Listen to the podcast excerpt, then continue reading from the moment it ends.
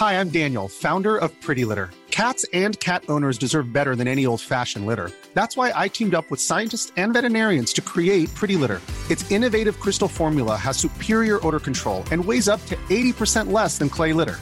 Pretty Litter even monitors health by changing colors to help detect early signs of potential illness. It's the world's smartest kitty litter. Go to prettylitter.com and use code ACAST for 20% off your first order and a free cat toy. Terms and conditions apply. See site for details.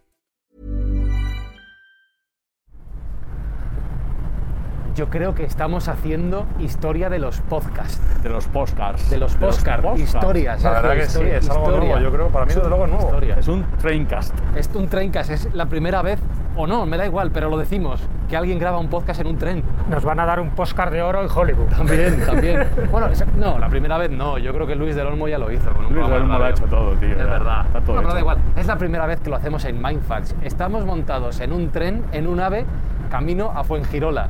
Ole. ¿Por qué a Fuengirola? Bueno, ya sabréis por qué, ya os lo contaremos. La duda que tengo es si vamos a ser capaces de aguantar los 40 minutos o 45 del programa de pie en el vagón cafetería y sin caernos. Y sin cerveza. Y sin cerveza. Y la gente que está aquí alrededor que debe estar flipando muy fuerte. Igual nos acaban echando. No lo sé. Vamos a jugar. las acaban tirando. Venga, empieza Mindfax y a ver cómo Que termina. en el vaivén se entra en un estado alterado de conciencia. Buscamos los límites de la ciencia, el futuro de la tecnología, el alcance de la mente humana. Esto es Mindfats. Bienvenidos a Mindfax, no quiero hablar muy alto para no molestar, hablo bajito, donde cada semana buscamos los límites de la ciencia, de la tecnología y de lo que se puede hacer a bordo de un tren. Alberto Espinosa, ¿cómo vas? Pues aquí de pie, es lo que dices, Sergio, me falta, es que voy acodado, acodado aquí en la barra de la cafetería, me falta una cerveza. Está para pedirte algo, Sergio, tú también, ¿eh? La verdad que sí, que es una, una barra un poco triste, pero bueno, la verdad que estamos contentos porque estamos grabando nuestro podcast en un medio de locomoción que es de mis favoritos, o sea que estoy encantado. Jesús Callejo, tú y yo de pie sin agarrarnos a nada. Claro, nada, nada, no hacemos luego, barri, señorita. pero sí hacemos training. Gente de buen equilibrio. Bueno, montados en el tren y a 300 por hora, recordamos que las escuchas que surjan de esta locura siempre van a ser utilizadas para hacer el bien. Sí, nosotros tenemos siempre en mente hacer el bien al prójimo y estamos junto con los oyentes que nos están ayudando haciendo una buena acción que es donar comida al Comedor Social de Madrid para evitar estas colas terribles del hambre que estamos sufriendo. Ya lo sabéis, camino a Fuengirola a 300 por hora. Grabamos este Mindfax especial hablando sobre el pasado, presente y futuro, y ya veréis, del mundo de los trenes. ¡Mira una vaca! I'm Sandra, and I'm just the professional your small business was looking for. But you didn't hire me because you didn't use LinkedIn jobs. LinkedIn has professionals you can't find anywhere else, including those who aren't actively looking for a new job but might be open to the perfect role, like me. In a given month, over 70% of LinkedIn users don't visit other leading job sites. So if you're not looking on LinkedIn, you'll miss out on great candidates like Sandra. Start hiring professionals like a professional. Post your free job on linkedin.com/people slash Thank you.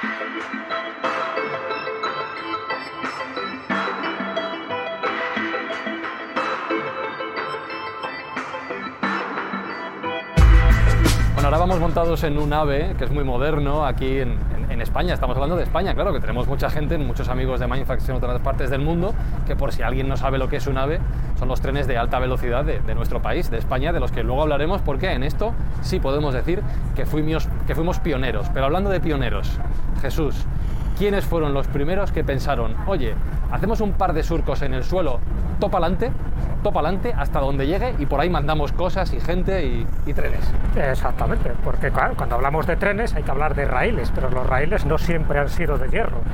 Y los raíles es un invento muy prehistórico, se pierde la noche de los tiempos, para transportar algo, normalmente mercancías, normalmente carromatos cargados de carbón o de otro material, y a veces hasta barcos.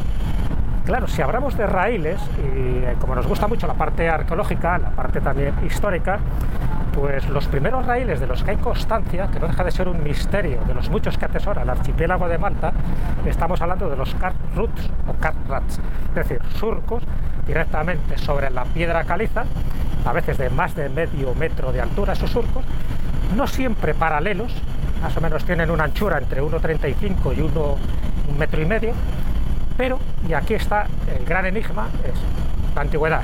Estamos hablando de unos 5.000 años de antigüedad donde se hacían surcos. Evidentemente, esos surcos, la teoría lógica es que lo provocaran unas ruedas, unas ruedas con unos carromatos para transportar qué? Piedra, grandes moles, porque una de las cosas que caracteriza el archipiélago de Malta son los templos megalíticos. Ese sería como el primer enigma, es decir, había ruedas en aquella época para Había que camiones, camiones enormes. había esos carromatos. Si no eran ruedas, podían ser trineos. Vale, vamos a dejar esa duda y esa pregunta. Segundo, si suponemos que son raíles que conducen a templos megalíticos, porque hasta allí debería conducirse la mercancía, qué curioso que ninguno de esos raíles, de esos carrats, conducen a templos megalíticos, a ningún santuario. Y sin embargo, algunos de ellos conducen directamente hasta el mar. Hasta el mar. Claro. Pero eso es lo curioso. Eso es lo curioso y es otro de los grandes enigmas arqueológicos. Porque si conduce hasta el mar, quiere decir que en algún momento de la prehistoria esa parte no tenía esa elevación de mar, es decir, estaba mucho más baja. Y además se sabe que Malta y Gozo estaban unidas. O que porque- estaban llevando la barca, estaban llevando la barca a la playa, a la casa de la playa, para echarla luego al agua, ¿o no? También podría ser. Podría ser. Pero se descartaría porque vale, la misma fauna que hay en Malta y en Gozo es la fauna que hay también en Sicilia.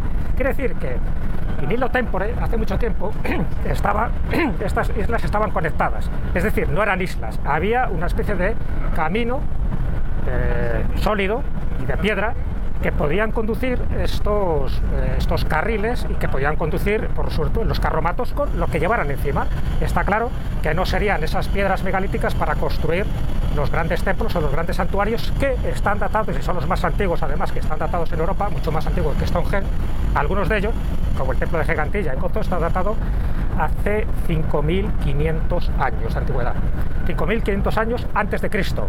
Cuidado. O sea, que- 7.000 y pico, 8.000 años. Y ahí sí que podría encajar geológicamente que ese archipiélago tuviera un nivel de las aguas inferior al que tiene actualmente. Entonces era otro enigma increíble. Es decir, ¿quién hizo aquellos carrats? ¿Para qué lo hizo? Porque algunos conducen directamente al mar y por qué ninguno tiene una aplicación, en este caso religiosa, de santuario megalítico. Bueno, arqueológicamente yo creo que estamos de acuerdo que ese serían los más antiguos.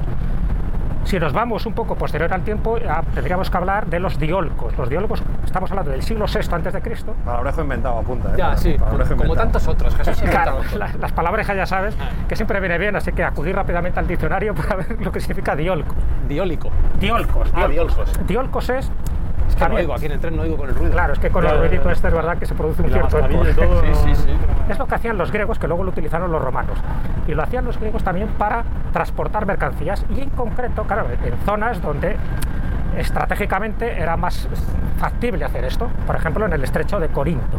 Estrecho de Corinto, pues eh, claro, bordear un poco todo lo que era la península del Peloponeso era mucho más complicado. Entonces, en el istmo, antes de que se construyera un canal a finales del siglo XIX, bueno, pues en el siglo VI antes de Cristo, ya los griegos construyeron estos diolcos que eran eh, como canales, como raíles, pero empedrados para transportar ya no tanto carromatos por tracción animal, sino barcos. Es decir, un barco que iba al Golfo de Corinto se transportaba por tierra unos 7 kilómetros aproximadamente hasta el otro golfo, pero transportado en este caso por esclavos. Los esclavos era una mano de obra muy barata en aquel momento animal. y no era una tracción mecánica ni por supuesto de vapor. Así Pero que por lo menos tenían el detalle de ponérselo un poco fácil. Sí. Si tú le creas el surco, ya le, le facilitas el trabajo. Claro, claro. No, no, Se es- muere más tarde. Evidentemente, porque estamos hablando de un territorio pues bastante pedregoso, bastante complicado y aquello quedaba allanado. Sí. Por eso los llaman raíles, por eso los llaman también surcos. O sea, no estamos hablando solo de una carretera, que también se podría denominar carretera. Y de hecho estuvo en vigor hasta el siglo I después de Cristo, porque después de lo griego lo utilizaron los romanos, vieron que era muy práctico. Y eso lo hemos visto en, toda- en muchísimas construcciones romanas, incluso aquí, esos surcos que crean los carromatos, pero por las ruedas, por la tracción animal que a base de pasar una y otra vez y otra vez, pues te van creando estos surcos. Entonces, la duda está si esos surcos ya estaban creados precisamente para que se deslizara mejor o se crearon por la fricción. Y eso nos indica de que fueron siglos y siglos de transitar por esos mismos caminos. Y el otro elemento, es decir, una vez que ya hablamos de surcos, de estos primeros surcos prehistóricos y pétreos, una de las cosas que caracteriza a las locomotoras y el tren, en principio, fue la máquina de vapor. Entonces, normalmente se atribuye el invento de la máquina de vapor a Gis Watt en 1768, pero más que atribuírsele a él es que aplica la máquina de vapor a esta tracción mecánica de una locomotora donde pueda transportar pues grandes cantidades, toneladas, en este caso de carbón, porque donde aparece la idea original de una locomotora para que transporte algo, no es para que transporte eh, sedas, sino para que transporte carbón, de las minas de carbón, en principio, de Alemania, luego las de Inglaterra y también las de Gales. Y ahí es donde ya entra la discusión de quién es el primero que inventa la máquina de vapor. Alguna vez hemos hablado ya de Herón de Alejandría, por lo tanto nos tendríamos que ir al siglo I antes de Cristo, pero no inventa la máquina de vapor para estos usos. Posteriormente, incluso ya sabéis que Jerónimo de Allá, este gran inventor español, utiliza la máquina de vapor para extraer, por ejemplo, el agua residual de las minas, porque él era intendente de estas minas. Jesús siempre barriendo para casa. Sí, claro, pero es verdad, hay que reconocer que Jerónimo de es uno de los grandes genios desconocidos y que prácticamente ha quedado marginado por la historia. Y ya es en el siglo XVIII cuando se aplica la máquina de vapor para este tipo de menesteres. Ahí es cuando ya haremos el binomio de máquina de vapor, locomotora, ahí es donde entra Josh Stephenson, por ejemplo, que es uno de los grandes adalides de, de esta tracción mecánica, donde ya podías transportar toneladas de carbón no a mucha velocidad, estamos hablando a mejor de 8 o 9 kilómetros a la hora, pero suficiente porque eso evitaba que muchos caballos o muchos bueyes quedaran reventados llevando estos vagones, que por cierto es una palabra que viene de wagon white, que es la, los aparatos que utilizaban para transportar ese camión en las minas de Gales. Y de ahí viene la palabra carbón, eh, perdón, de ahí viene la palabra vagón.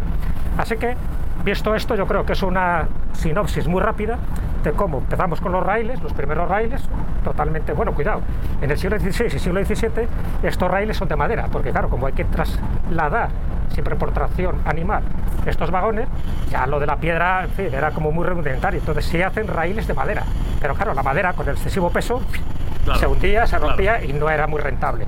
A partir de ahí se van haciendo raíles ya de hierro, posteriormente cuando se descubre el acero se hacen de acero, pero hace falta un gran motor, una gran locomotora que tire de esos vagones.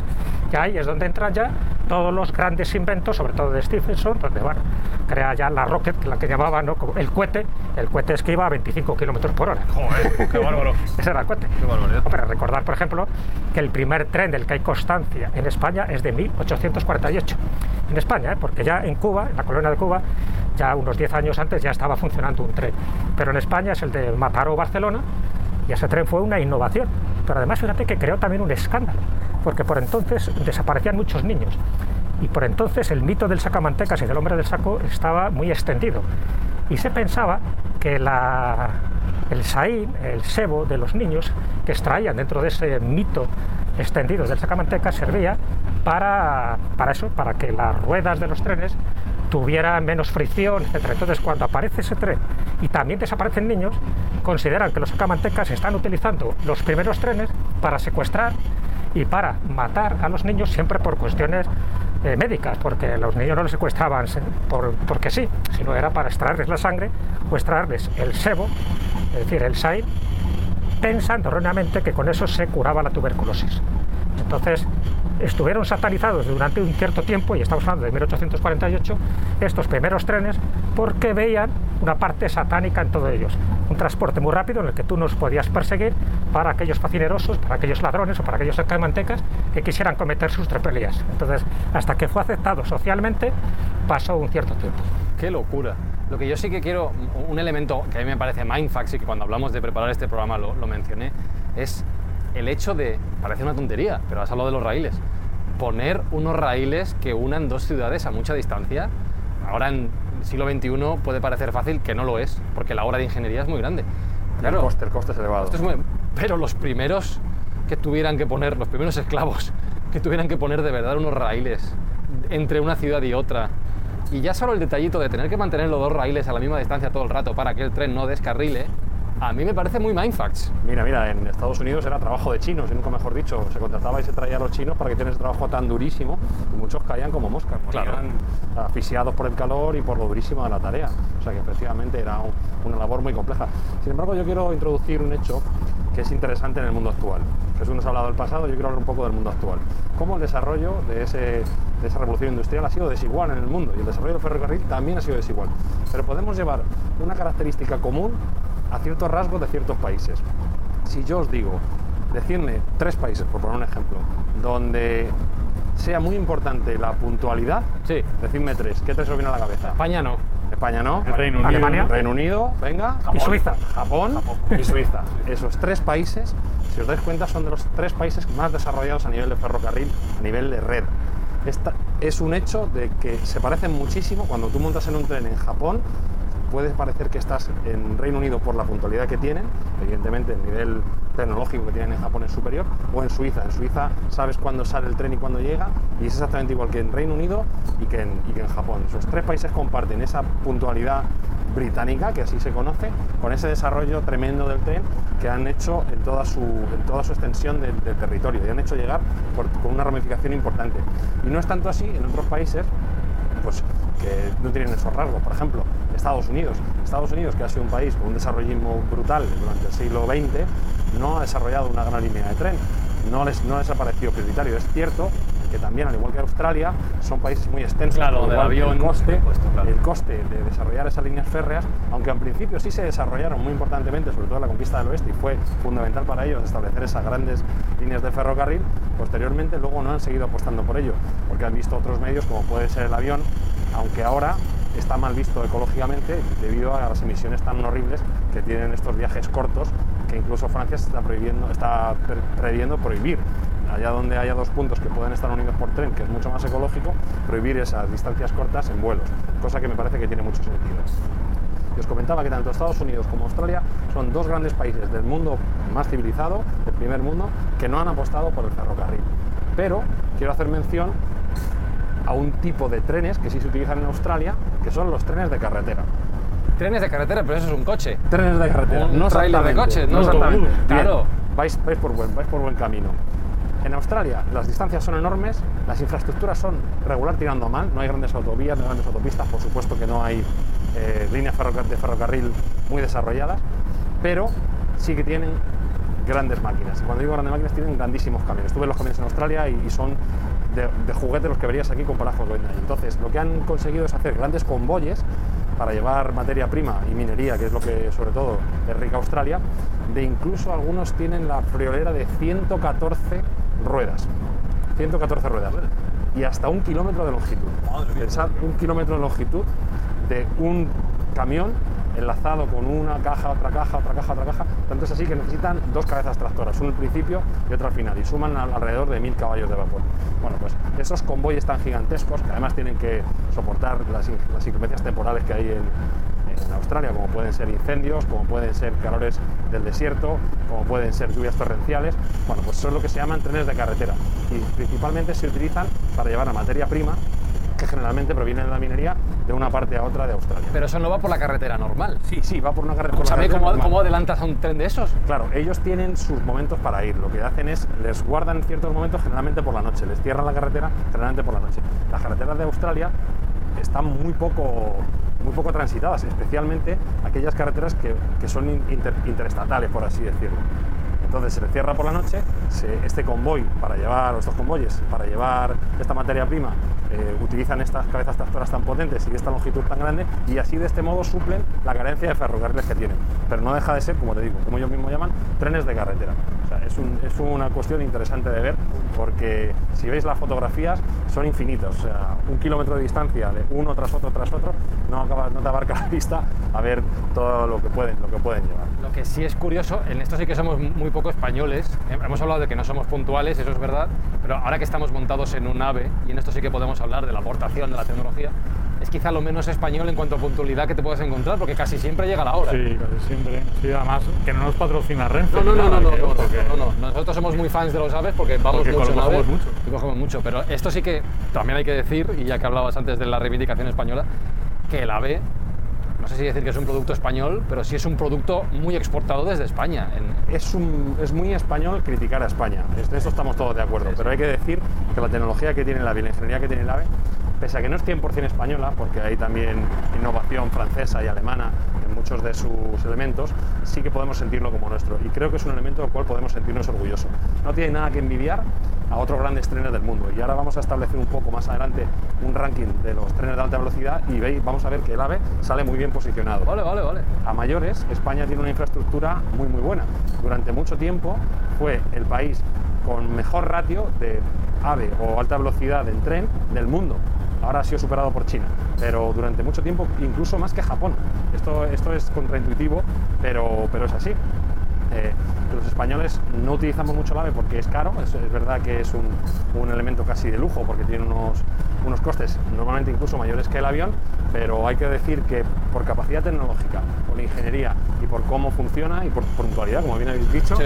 es un elemento del cual podemos sentirnos orgullosos. bien, eso está bien, remarcarlo. Hemos mirado al pasado, hemos mirado al presente, vamos ahora a mirar al futuro.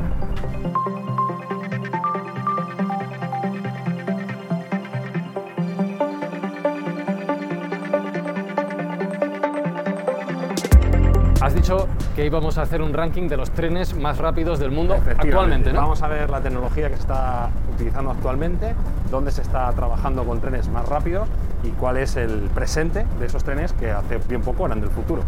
Y si hablamos de esto, tenemos que hablar principalmente de una gran innovación que ya está en ciernes, que está casi casi encima nuestra, que es los trenes, de- que son los trenes de la habitación magnética.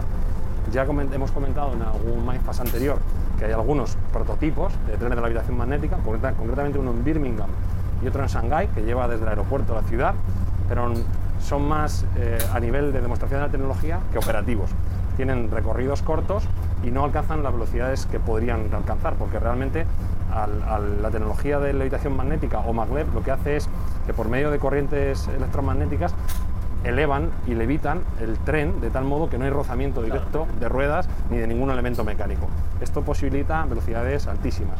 Y ahora vamos a comentar cuál es el- la próxima tecnología o el, o el tren de esta tecnología que va a ser el primero del mundo, que va a hacer un recorrido de unos 400-500 kilómetros de distancia, que es el Super Shinkansen o Super Maglev japonés. Super Chuo, Que le ponen los nombres como de consola de los 80. claro. No han avanzado en eso, Pero ¿eh? hasta en eso son molones, es que hasta eso mola. Hasta, hasta el Tamagotchi nombre mola. y- Super Shinkansen. Tamagotchi, SNK. Super ocho bits, Shinkansen, ocho bits. correcto. Es un tren que va a ir desde Tokio hasta Osaka, eh, aproximadamente unos 450-500 kilómetros, y está- ya se han hecho pruebas. Las pruebas están anunciando una, una velocidad punta de 605 kilómetros por hora. Madre mía, madre mía, o sea, el doble, el doble que el AVE. El doble clave. El AVE hay que decir que la operativa normal es 320, el- el- lo, lo que llega normalmente. No, no en todos sus tramos va a esa velocidad por la orografía y por la- bueno, las, las paradas que hay que hacer entre medias. Como ahora mismo que vamos despacito, no sé dónde Correctamente. estamos. va a parar, ¿no? Estamos llegando, yo Estamos creo, llegando Ciudad a algún Real. sí. Entonces el, el Super Chuo, el Super Shinkansen, eh, va a ser exactamente igual. Tendrá que ir amoldándose en Japón, que es una- hay una orografía muy compleja porque hay muchas montañas, pues hay muchos túneles, etcétera, y ahí no siempre se puede ir a la máxima velocidad. Se estima que la velocidad media será 350 km por hora, que ya está bien, con picos de hasta 500 km por hora, con lo cual eh, será una velocidad tremenda y conectará la ciudad de Osaka con la de Tokio en menos de dos horas, con lo cual estamos hablando de, de una velocidad muy muy alta para, para lo que son los estándares actuales. No podemos dejar atrás tampoco otros jugadores, entre ellos los chinos. Los chinos están apostando también muy fuerte por la alta velocidad, esto es un- una tendencia muy reciente, los chinos siempre habían eh, manejado sus grandes distancias vía aérea, sin embargo en los últimos 20 años han empezado a desplegar una red de alta velocidad muy potente. Sí que es verdad que China como país y por, y por eh, distancias se asemeja más al escenario que has pintado en Estados Unidos o en Correcto. Australia que al de Japón, que es mucho más pequeño. Sí, pues eh, sin embargo los chinos están apostando tremendamente por su línea de ferrocarril de alta velocidad. Es cierto que algunos dicen que los chinos al no tener una tecnología propia de aviación, pues dependen de terceros y a los chinos eso no les gusta. Ahora incluso eso va a cambiar porque ya están creando sus propios aviones, pero bueno, eso sería motivo para, para otro episodio de Mindfacts. Lo que sí sabemos es que están desarrollando una capacidad tremenda en cuanto a trenes de alta velocidad, están desplegando vía por todo el país y ya se puede ir desde Pekín a Cantón o a otras muchas ciudades y cerrar de ojos para las distancias que son, que estamos hablando de distancias gigantescas. No olvidemos que China tiene un tamaño gigantesco, ¿no? es casi un continente. En ese ámbito están cubriendo con, con muchísima línea férrea de alta velocidad que también eh, llegan a velocidades importantes. Actualmente entre 330 y 340 kilómetros por hora. Serían segundo en el ranking después de los japoneses, lo cual tiene mucho mérito porque ellos son los recién llegados al juego. ¿vale? Número 3, país importante también, exportador de tecnología y de, ingeniería férrea, de ferrocarril, es Francia.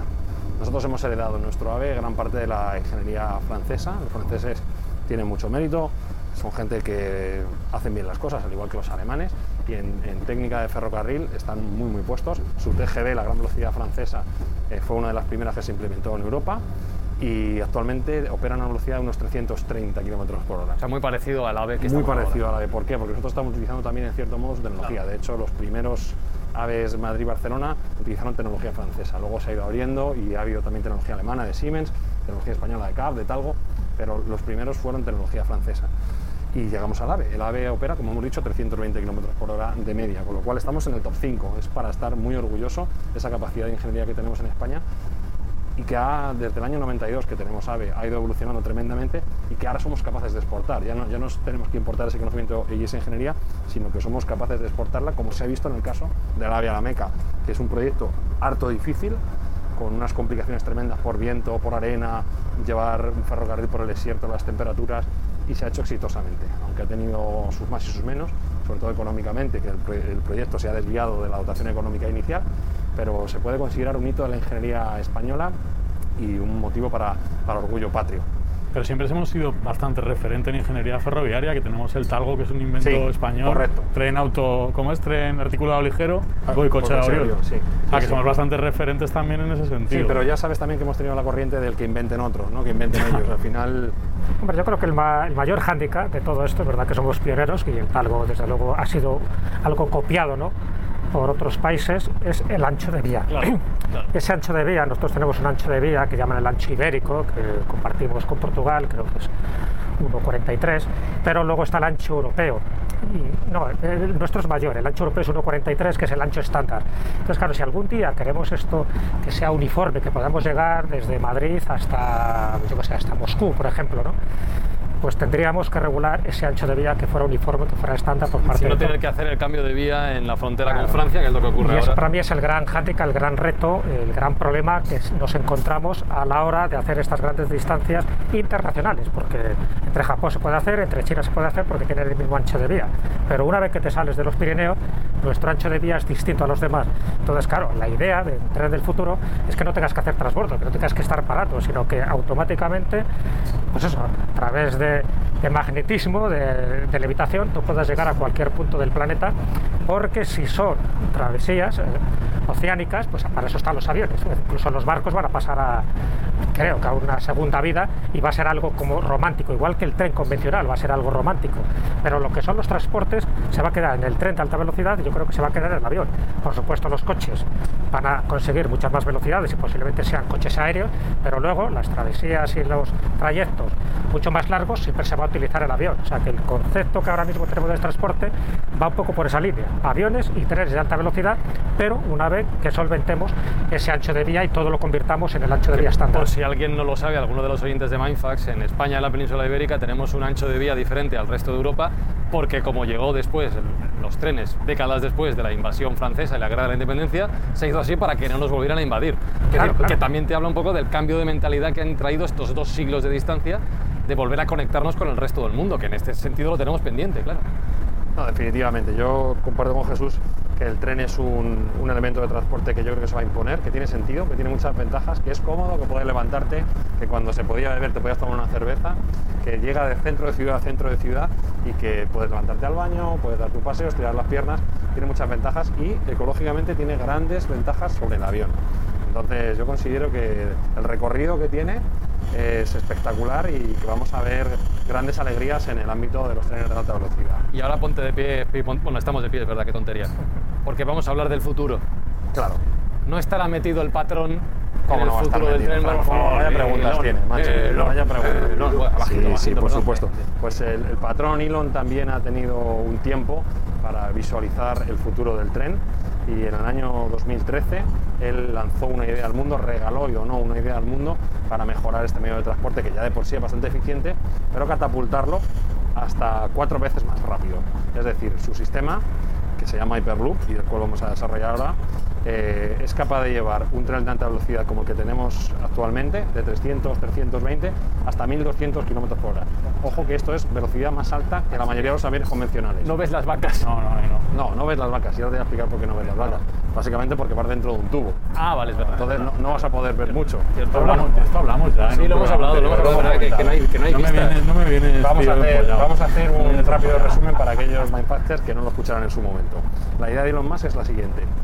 Unos grandes tubos de aproximadamente 4 metros de diámetro a los cuales les quitamos todo el aire, los hacemos circular en vacío, le quitamos la presión y metemos unos, eh, unos vehículos dentro, ¿de acuerdo?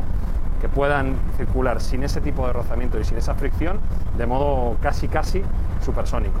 Estamos hablando de teóricamente 1200 kilómetros por hora, ¿vale? Una velocidad brutal. La base fundamental es esa, no tener rozamiento. eh, hay dos alternativas. Mira, túnel, estamos dentro de un túnel. Has hablado del Hyperloop Sí, y hemos entrado en un túnel. Efectivamente, para No será ambientarlo todavía casualidad. más. Ah, Para ambientarlo todo, lo tenía Ah. preparado, era este el momento adecuado. Hyperloop. Y si te das cuenta, cuando el tren entra en el túnel, hay un golpe y cuando Sí. sale del túnel hay un golpe. De hecho, Ese- ahora te- tengo los oídos un poco ese taponados. es el rozamiento Sí. del aire que el Hyperloop va va a solventar. Y esa problemática se va a eliminar. Entonces, al no haber rozamiento, como digo, hay dos formatos. Uno que es por la habitación magnética y otro que es por impulso de aire comprimido. Son las dos formas que se, que se le están dando al Hyperloop, porque como he dicho, en la idea y el concepto de Elon Musk, él la donó al mundo, pero no la ha desarrollado. Hay diferentes empresas que la están desarrollando Qué grande, este formato, Qué grande. entre ellas eh, Virgin de, de Richard Branson, está muy interesado y ya tiene un prototipo. De hecho, han sido los primeros que en noviembre de 2020 han lanzado el primer Hyperloop tripulado o con gente dentro en una prueba. ¿vale? No fue mucho, fueron dos kilómetros, pero fue tremendamente exitosa. Eh, no llegó, por supuesto, a velocidad pico, se quedó en 150 kilómetros por hora. Pero bueno, Escúchame, pero una prueba de 2 kilómetros claro. a 150, eh, que lo primero 10 hay que segundos. empezar por algún sitio, y sobre todo que sea seguro, claro, no, no podemos ir al máximo de velocidad sin saber de todo si es seguro. Y algunos le auguran un gran recorrido y ya hay varios proyectos que pueden entender esta tecnología. También hay muchos críticos, porque la parte económica no sale del todo, ¿vale? Recordemos que Elon Musk es un maestro de llevar a cabo grandes empresas eh, a escala económica, él, él es capaz de reducir el coste económico, como hemos visto en el lanzamiento de cohetes o en la producción de vehículos eléctricos, en baterías, etcétera. Pero a día de hoy en el Hyperloop no existe todavía esa, esa escala de costes y dicen que cada kilómetro en origen estaba previsto para 1.700 millones de dólares Cada kilómetro. cada kilómetro. 1.700 millones. 1.700 millones. Va a- va a ser barato el y billete, el ¿eh? coste Joder, real eh. y el coste real se puede elevar hasta 10 veces más. 17.000 millones un kilómetro. Sí, sí, parece ser que Ya, hombre. A bueno, el, el lanzar el ¿Y, túnel y el, el- el asiento business? No, no hay dinero para pagar va a eso. poder pagar Jerry Cast y poco más. Y Elon. Y Elon él los, tres, los tres vamos a ir ahí. Es, Bueno, cierto, así le conocemos. es cierto que estos cálculos económicos se están realizando ahora. Cuando las- la escala de costes se- sea eficiente y a lo mejor tengamos una fábrica gigante de lanzar tubo de Hyperloop, quizá esos costes bajen. Pero a día de hoy, económicamente, es algo complicado que encaje. ¿eh? Entonces vamos a dejar trabajar a las mentes pensantes para ver si esto lo pueden desarrollar. Pero igual que tiene muchos proponentes, también tiene muchos detractores. Por lo cual el Hyperloop pues es una forma de desplazamiento muy interesante que nos va a poder eh, permitir viajar muy rápido, pero vamos a ver si tiene encaje económico, que también es importante.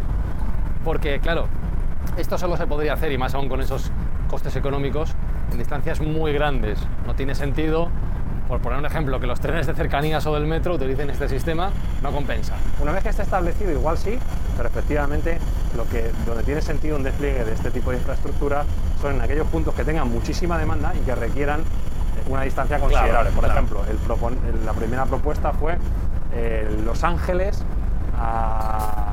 no recuerdo si era...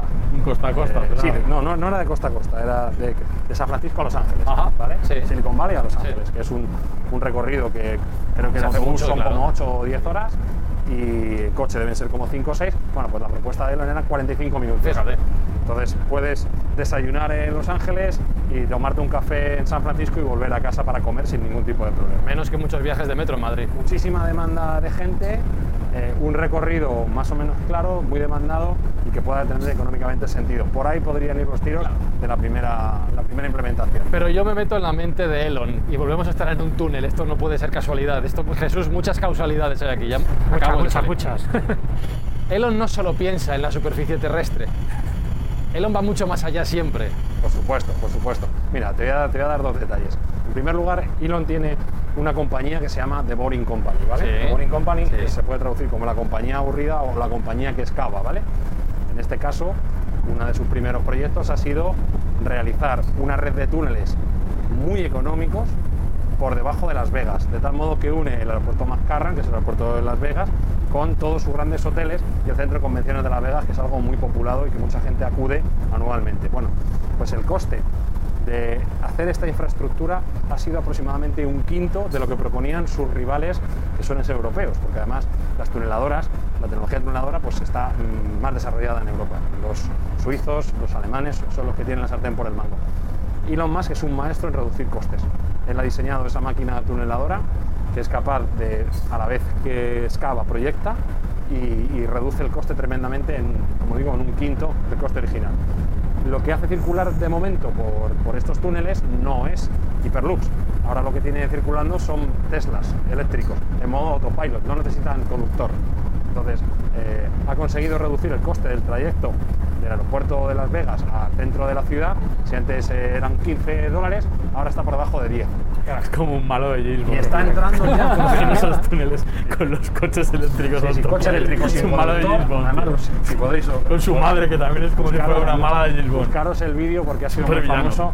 Una una de las primeras personas que lo ha probado es Kim Kardashian Hombre. y se introduce en un Tesla en el túnel de The Boring Company con unas luces ambientales muy curiosas como arco iris. Porque perderla tampoco era un sí, claro, drama, si sale- ¿sabes? si sale mal, Eso lo experimentamos si sale mal, no pasa nada. No, hay- no hay- no hay No metemos a. Michio Kaku ahí, ¿sabes? Metemos a Kim Kardashian, claro. Y luego si nos vamos un poco más allá, si queremos todavía rompernos un poco más la cabeza, eh, siempre estamos pensando en grandes saltos de la humanidad. Y uno de los grandes saltos que hay que hacer es mejorar la capacidad de salir al espacio. ¿Por qué no aplicamos, por qué no aplicamos el concepto de Hyperloop al lanzamiento al espacio? ¿vale?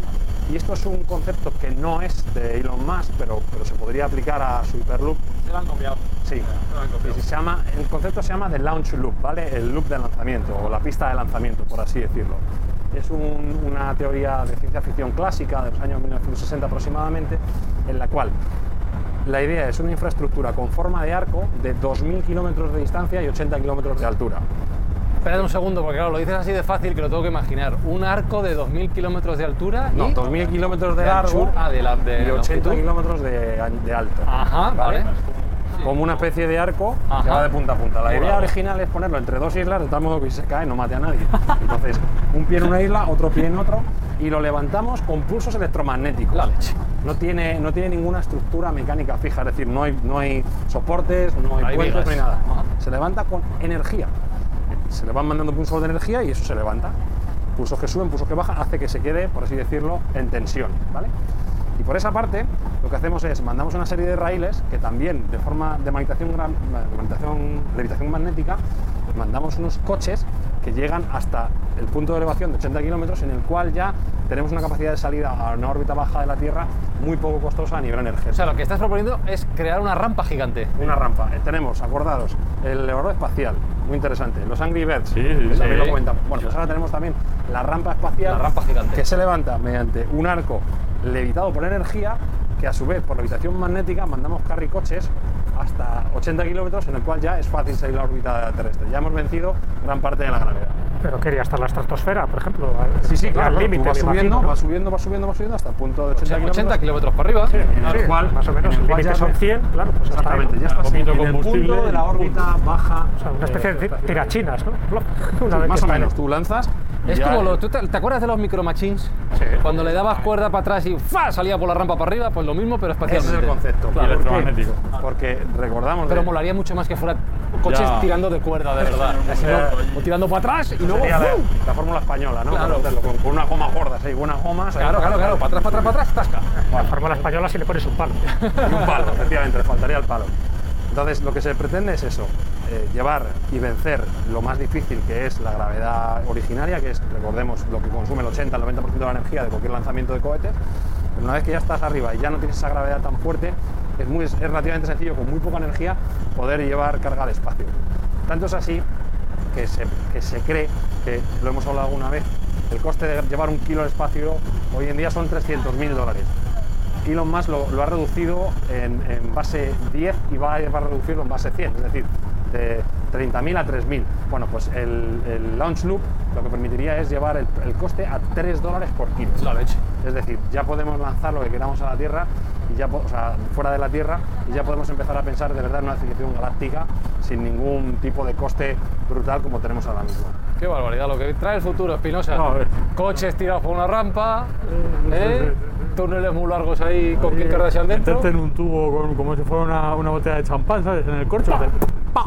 El futuro es maravilloso.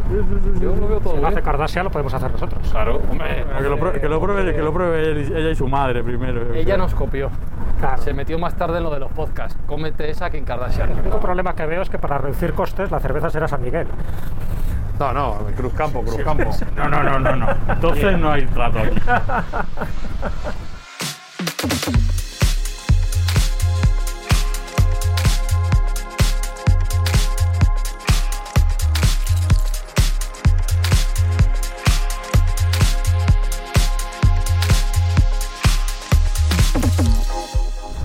metas con Cruzcampo que vamos camino a Andalucía. Ya, ya, pero sabes. ahí No, pero otra cosa. Tienen Alhambra, tienen Alhambra, grupo Mausa Miguel. Ya, ya, bueno, tú prepárate por por si acaso. Que mandar algo, dinerito. Cruzcampo y a mí me supo ahora. Dinero para la gente, cerveza para la gente, lo que sea, que manden algo, oye. Y si quiere Cruzcampo mandar dinero para la gente, No, no. Dinero bueno. De lo eso que hacen, no. Alberto Espinosa, gracias por hacernos perder un patrocinador una vez más. Bueno, de nada, muchas, o sea, para, esto, para esto vengo aquí. Y para bailar, porque estamos todo el rato bailando en el vagón. Hay que tener en cuenta que estamos met- metidos en el tren en marcha de verdad, o sea que el tren va a 300 por hora y no, se estamos, no nos estamos sujetando a nada. Estamos en el vagón cafetería de pie, eh, bailando. Puedo fe que tienen muy buen equilibrio los chicos, no se han caído ni una sola vez. Como si hubiéramos bebido mucha cerveza. Sí, igual, pero- ¿verdad Jesús? Igual, igual, igual, Te lo ha igual. Eh, La reflexión que me, que me estaba viniendo cuando comentaba Sergio los adelantos del futuro, esto de las ciencias se adelantan, que es una barbaridad, cuando murió Gaudí. Gaudí muere en 1926 Ah, atropellado también. por un tranvía ahí en la avenida de las Cortes y muere atropellado con un tranvía a 10 kilómetros por hora. Y consideraron que el tranvía era diabólico, que era un peligro público y que había que prohibirlo. Bueno, pues para que vean que en poco más de un siglo cómo hemos avanzado y cómo esos conceptos quedan automáticamente obsoletos. Ujú. Y Sergio Cordero, recordamos que si Cruzcampo se quiere sumar, es bienvenido a esto, a pesar de lo que diga Alberto Espinosa. Las escuchas y los ingresos de Mindfax están dedicados a una buena causa. Invocamos a Cruzcampo para que nos ayude en nuestra cruzada contra el hambre que está asolando nuestra tierra y por desgracia casi todo el planeta y que se sume a las donaciones que vamos a hacer al Banco de Alimentos de Madrid para erradicar esas colas del hambre y a los oyentes implorarles que nos ayuden, que nos escuchen y que lo difundan para que otra gente pueda ayudarnos también a hacer un poco mejor el mundo. La semana que viene aquí en Mindfax vais a descubrir por qué estamos yendo a Fuengirola, ¿vale? Esto es un experimento a mitad de camino para luego llegar a nuestro destino y hacer algo con este programa. Lo escucharéis dentro de siete días y como siempre aquí en Mindfax. Eh, iba a decir que si pedíamos algo en el vagón cafetería, pero está vacío, así que nada, nos hemos quedado sin la Cruz Campo. Hasta la semana que viene. Chao, chao, chao, chao, chao, chao. Mindfacts llega cada semana a tus oídos a través de Spotify, Apple Podcast, Evox, Google Podcast o tu aplicación favorita. Búscanos en redes sociales. Somos Mindfacts. ¡Traed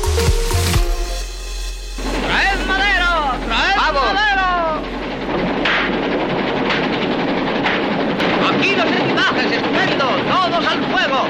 ¡Ánimo, muchachos! ¡Que vamos a paso de tortuga! ¡Espero! ¡Necesitamos madera! ¡Traed madera! ¡Traed madera! ¡Es la guerra! ¡Traed madera!